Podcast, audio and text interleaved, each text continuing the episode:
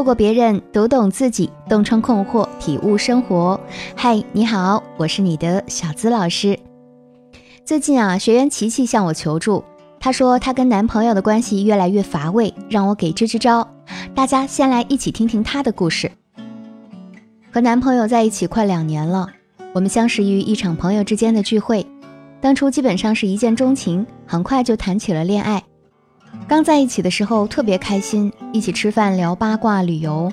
他看到有意思的视频都会和我分享，我也会给他发搞笑的段子。朋友圈里经常都是我们一起看电影、吃大餐的照片，还经常熬夜一起打游戏。即使偶尔吵架，他只要买个礼物哄哄我，很快就和好了。在朋友们看来，我们是很令人羡慕的一对，爱情甜蜜又幸福。可是越在一起时间长，我就越觉得有什么地方不对劲儿，似乎我们从来没有对未来做过长远的规划。即使我提起，他也只是巧妙的避过。他也从未跟我说过家里的情况，更别提结婚生子了。我有时候觉得现在这样也挺好的，可更多的时候，我还是希望我们能够走到结婚那一天，因为我明白爱情都是有保质期的，如果不能走进婚姻。那么只能在两两相对的光阴里，逐渐厌倦了彼此。我不明白的是，明明相爱，为什么他却好像一直没有对我打开心扉，而我也不知道该怎样和他聊更深入的话题，只能这样焦急的等待。我想要更长久的亲密关系，究竟该怎么做呢？最近啊，网络上有一个词火了，叫“酒肉情侣”。不知道大家有没有听过啊？他们一般就有以下这些特点，比如吃一顿饭，明明心里装着不开心的事儿，但怕影响氛围，只能自己将就；看一场电影，全程没有交流的欲望，只想着接下来还有没有别的安排；约好一起出去玩，却从来不提前准备相应的计划；吵架了你不开心，只要他买个礼物哄一哄就和好了，可以和他熬夜聊天斗图到天亮。但聊的多数都是琐碎娱乐的东西，这样的情侣看上去好像也挺甜蜜的，但是只要触碰到更深层的问题，就会暴露出各种矛盾，比如因为工作而出现的异地恋，家里人正在催婚，又或者压力过大而导致的焦虑情绪无法排解等等。还有的人从未深入去想过，谈恋爱是为了结婚，还是单纯只是想有个伴儿陪着开心。这其实是因为你并没有打开过自己的世界，也从未走进过对方内心的深处。你们的关系啊，还停留在过家家的阶段，没有因为恋爱而丰富自己的精神世界，只是暂时的手牵手一起走。就像琪琪所说，新鲜感是会随着时间逐渐消亡的。假如两个人在一起都只是处于吃喝玩乐的浅层交流。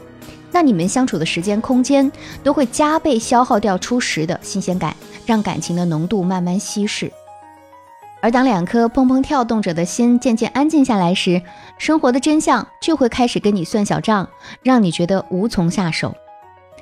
其实，很多年轻人缺的并不是恋爱对象，而是深度恋爱的能力。而深度恋爱的能力，有时候并不一定非要在恋人身上才能学到。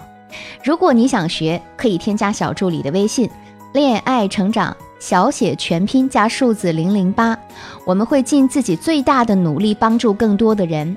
恋爱是一门学科，也是一门学问，它有着自身的魅力，能够帮助每一个想要获得幸福的人。它并非方法、技巧等等，期间复杂的内容我就不在这里一一赘述了。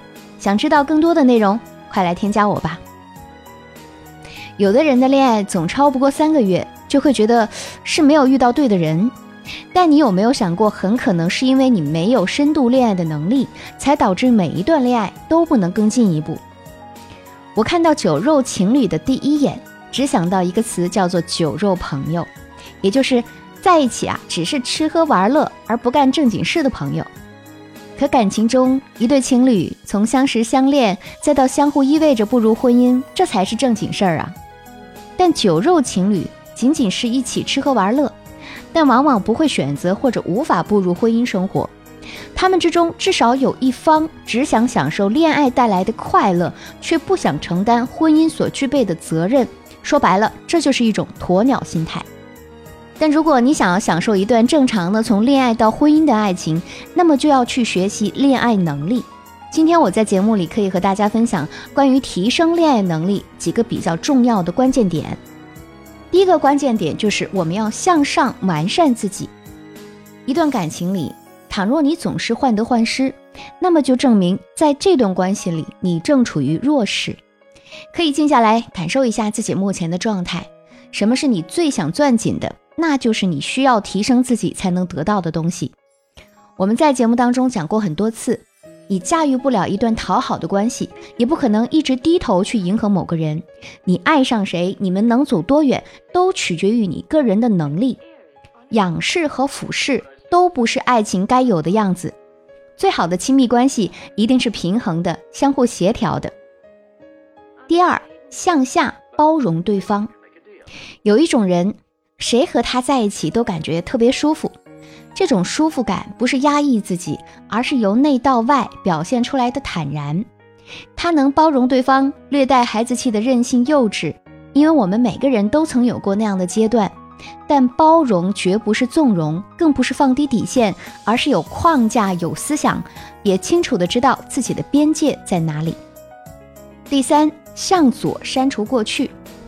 所谓删除过去。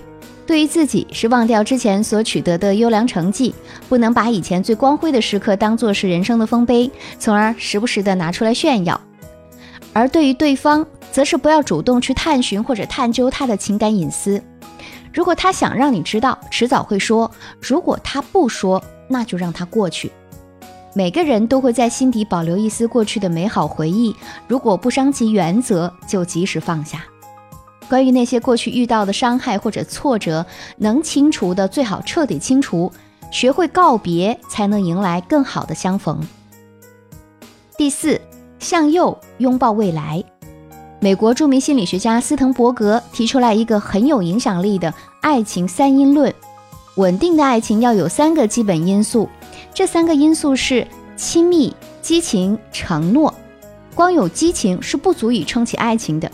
所以，想要建立承诺，必须要有良好的沟通，借此挖掘出彼此的共同爱好，志同道合，更容易走得长远。就如“爱”字中有一半是“友”字，友情的“友”，对吗？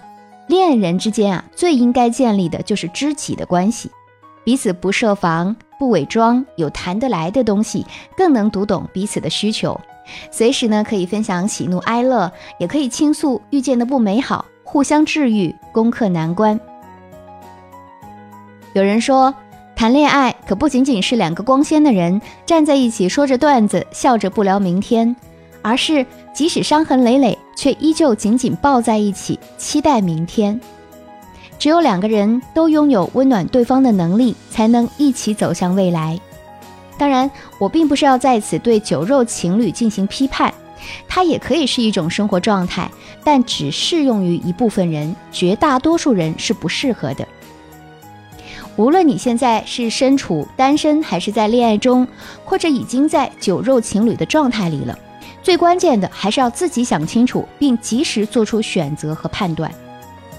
如果你还没有恋爱，还希望可以以后和爱的人一起步入婚姻的殿堂，想学习深度恋爱能力却找不到方法。